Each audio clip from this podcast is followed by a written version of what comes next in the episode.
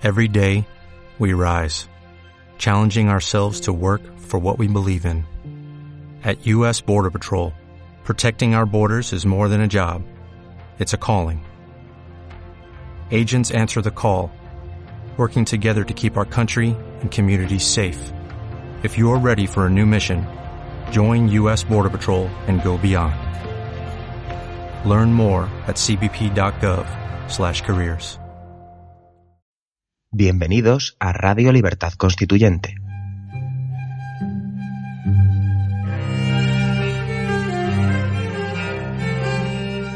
Están escuchando Sentido de la Revolución Francesa, un programa de la serie Nuestros Fundamentos. Presenta Adrián Peral Espina.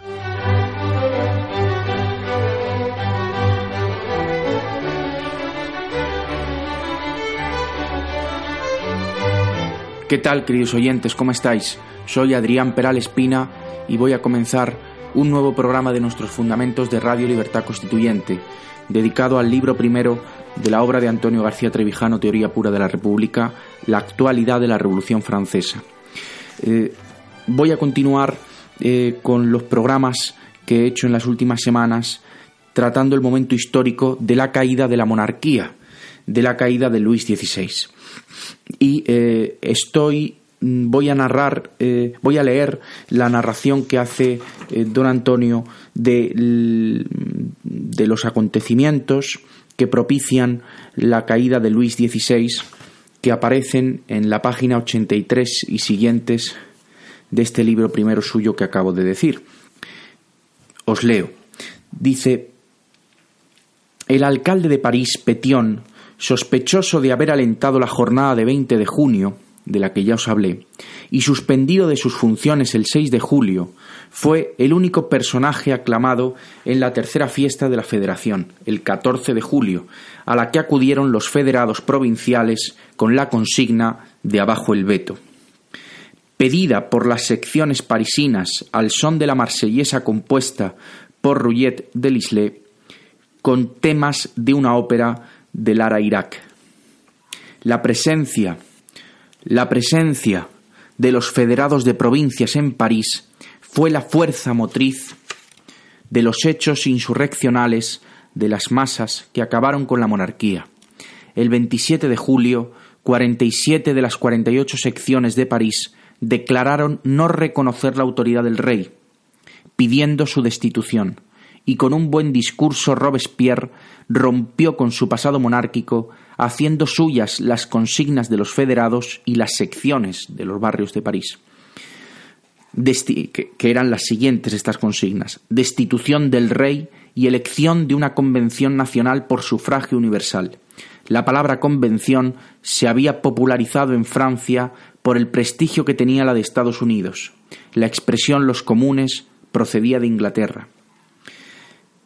El 1 de agosto se difundió en París el manifiesto del duque de Brunswick, comandante en jefe de la Armada enemiga, en el que amenazaba a los parisinos de una ejecución militar y de una subversión total si la familia real sufría el menor ultraje. El 3 de agosto, Petion, que era el alcalde de París, que había sido suspendido el día 6 de julio, como se acabó de leer, se presentó en la Asamblea para pedir la destitución del rey.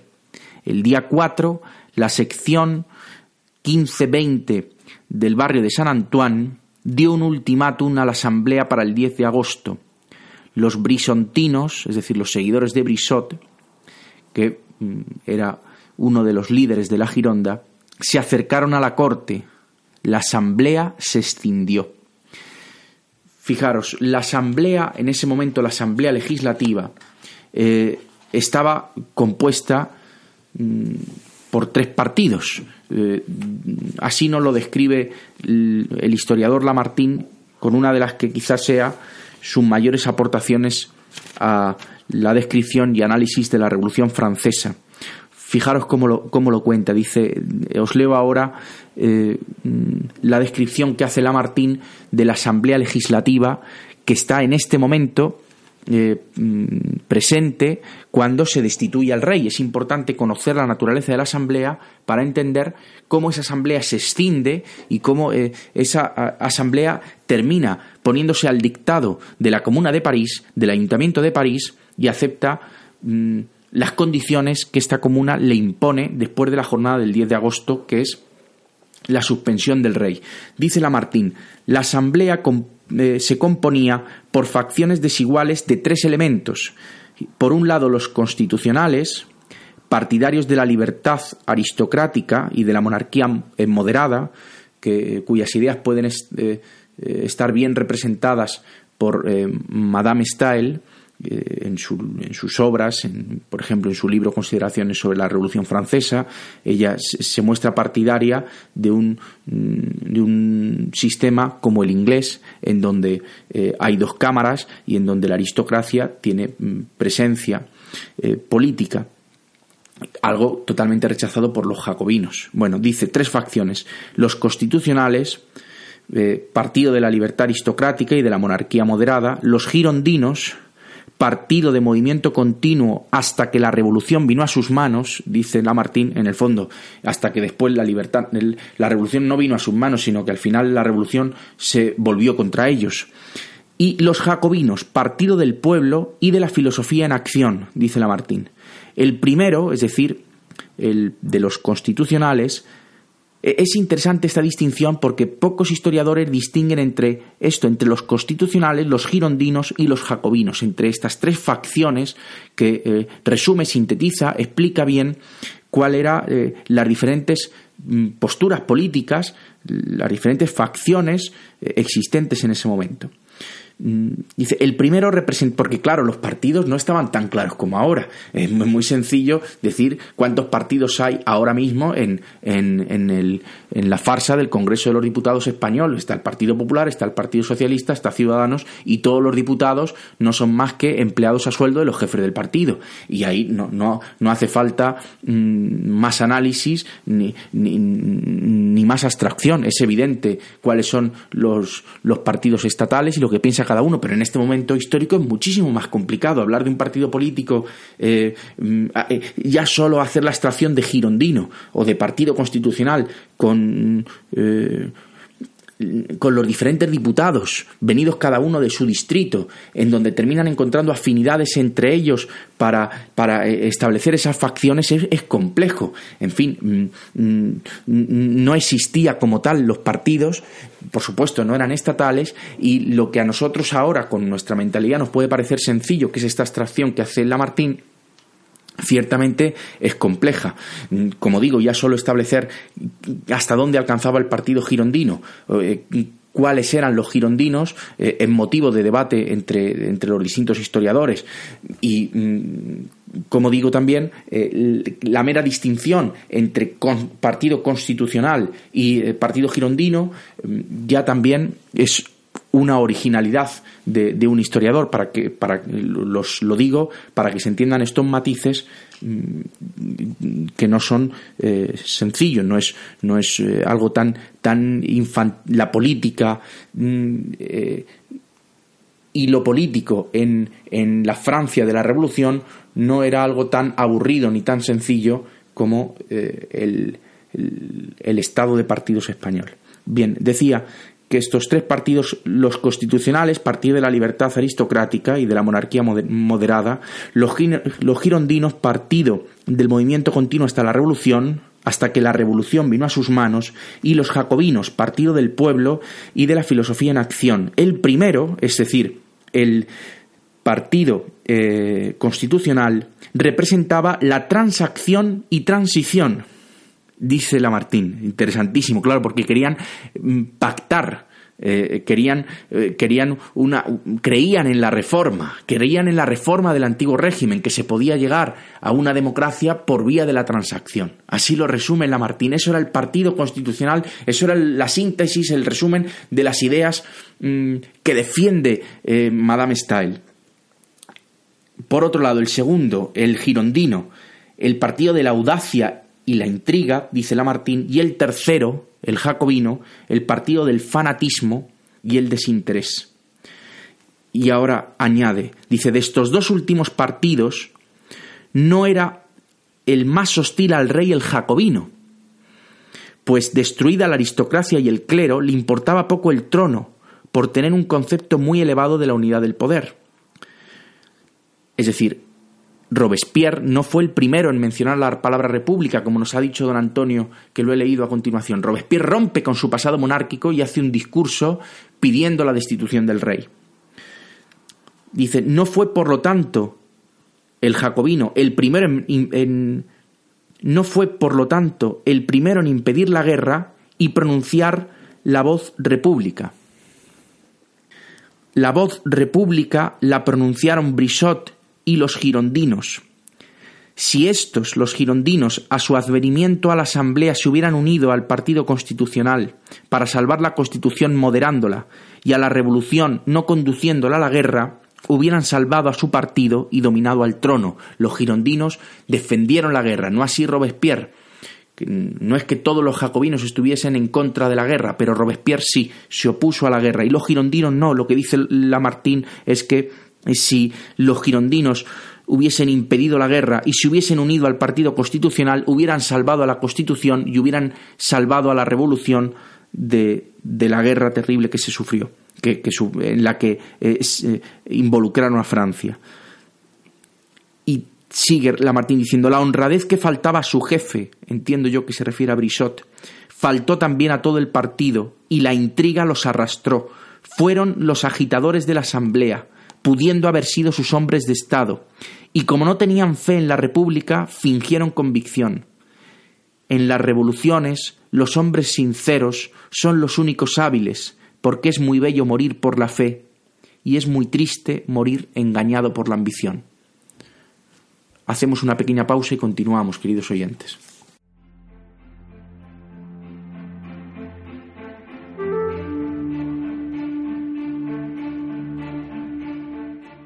Movimiento de ciudadanos hacia la República Constitucional está presente en las principales redes sociales de Internet. Busca Movimiento MCRC en Facebook, Twitter, Instagram o Tumblr para seguirnos, informarte y colaborar en la difusión de las ideas de la democracia y la libertad política colectiva. También puedes encontrarnos en el canal Libertad Constituyente TV de YouTube o seguir nuestras emisiones diarias de radio en la plataforma de podcast Spreaker. Os animamos a participar activamente y a utilizar las redes sociales para difundir nuestro mensaje. Crea tus propias imágenes, textos, vídeos y otros contenidos y compártelos con nosotros y con el resto de tus contactos. España no es una democracia. Lucha por la libertad de todos. Ayúdanos a conquistarla. A nosotros en la acción en las redes sociales. Te necesitamos.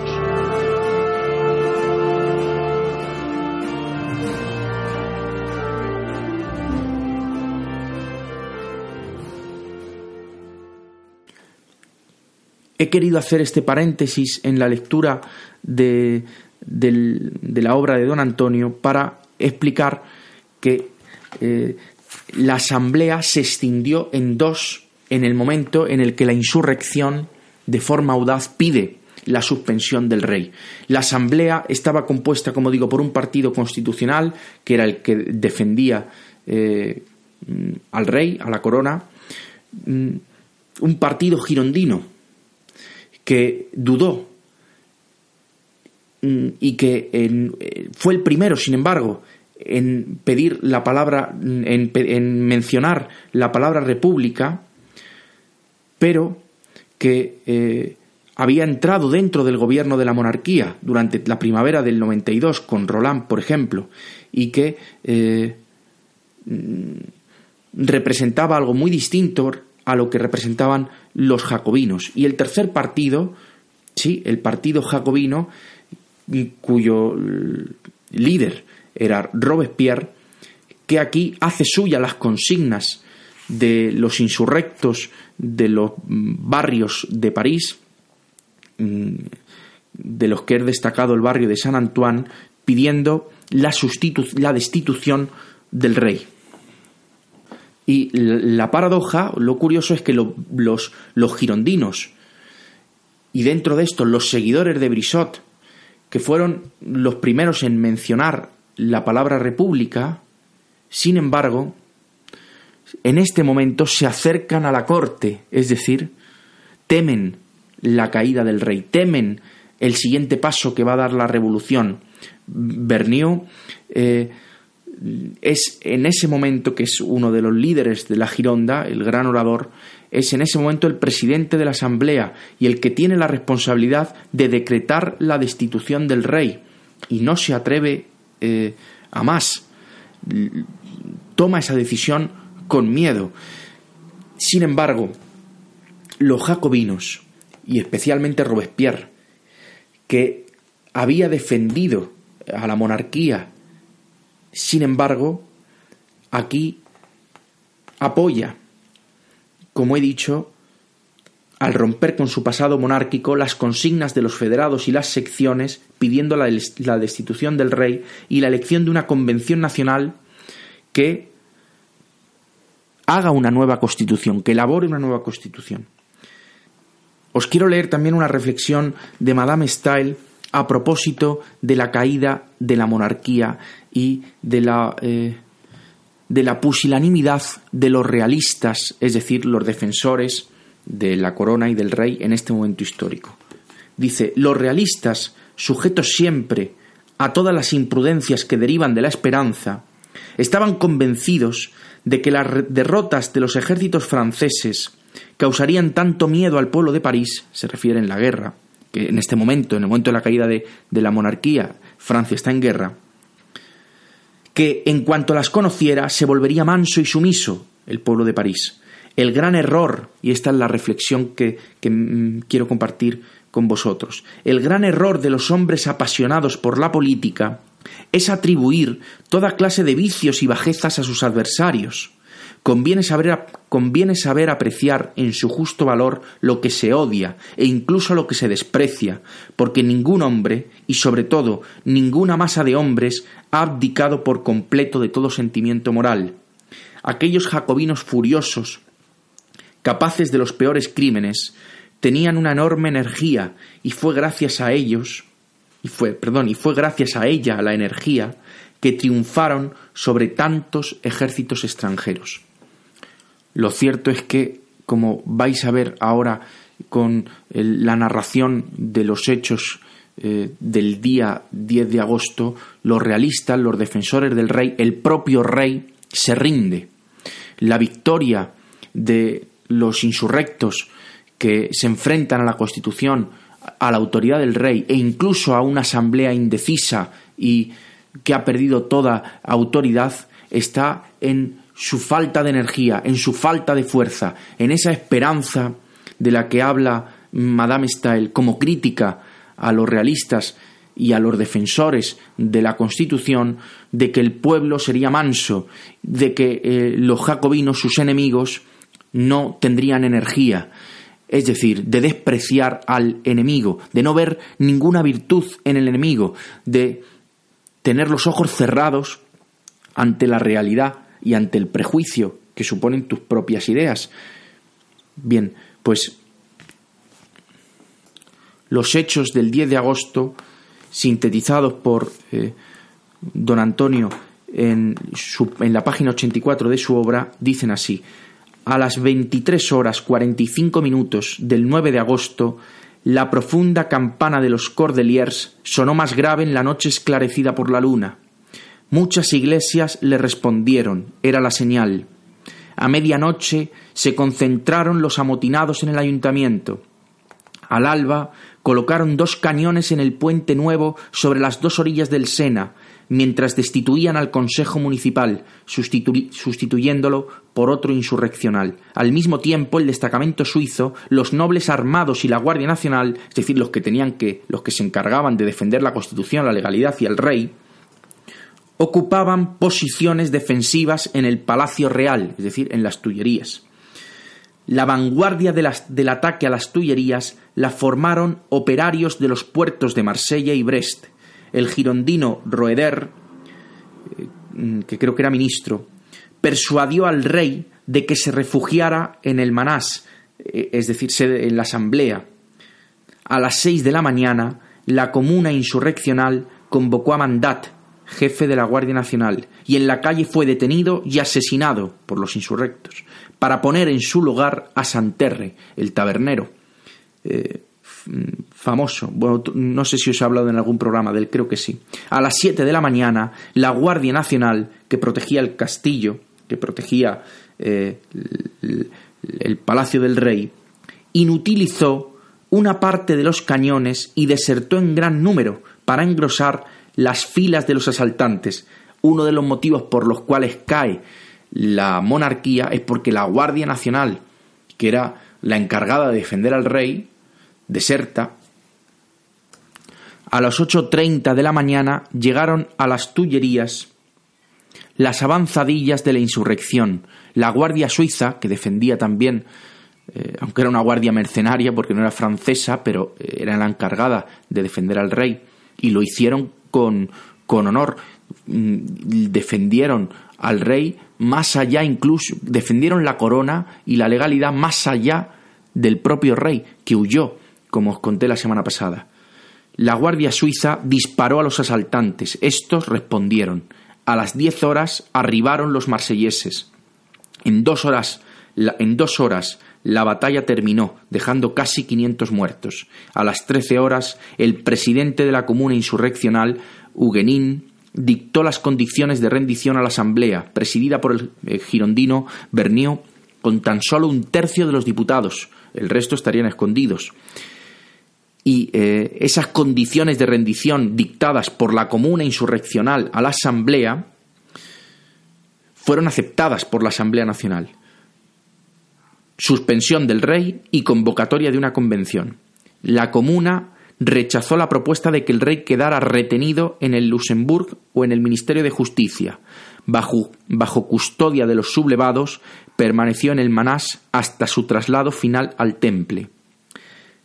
Al día siguiente, sin mención alguna a la República ni a la Constitución, la Asamblea entregó el poder ejecutivo a un consejo de seis ministros, no diputados, con cinco girondinos y Dantón, la jornada revolucionaria no fue republicana, no abolió la monarquía, solo la suspendió. Dejó de hecho el poder legislativo, judicial y ejecutivo, dice, lo dejó de hecho, a la dictadura del Ayuntamiento de París. La Asamblea actuaba a sus dictados. La Comuna impuso el juramento de libertad e igualdad a funcionarios y curas. Creó un tribunal extraordinario para juzgar los crímenes para juzgar a los, eh, a los que fuesen sospechosos de ser realistas, de ser aristócratas, en fin, eso dará lugar a las matanzas de septiembre, a unos sucesos horribles, a los primeros crímenes horribles, de, no los primeros, pero de los más graves de la Revolución.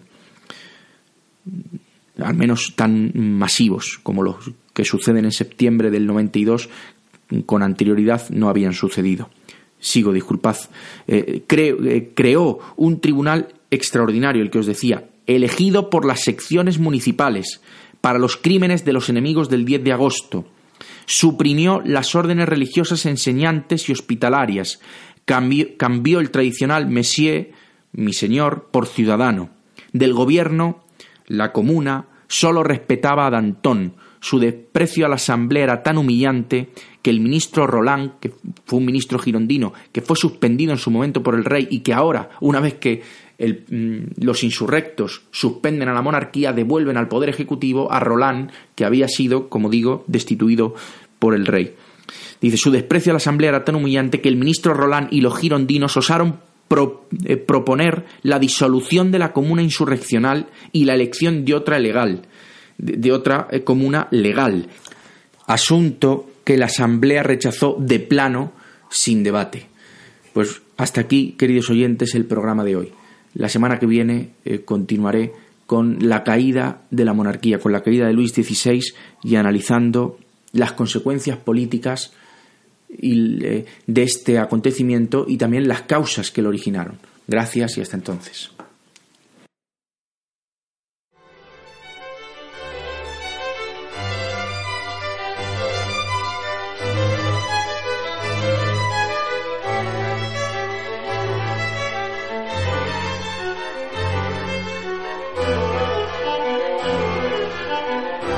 Gracias por haber escuchado nuestros fundamentos. No olviden visitar la parrilla de programación en la nueva página web del Movimiento de Ciudadanos hacia la República Constitucional, en la dirección www.mcrc.es. Radio Libertad Constituyente. La libertad viene en nuestra busca.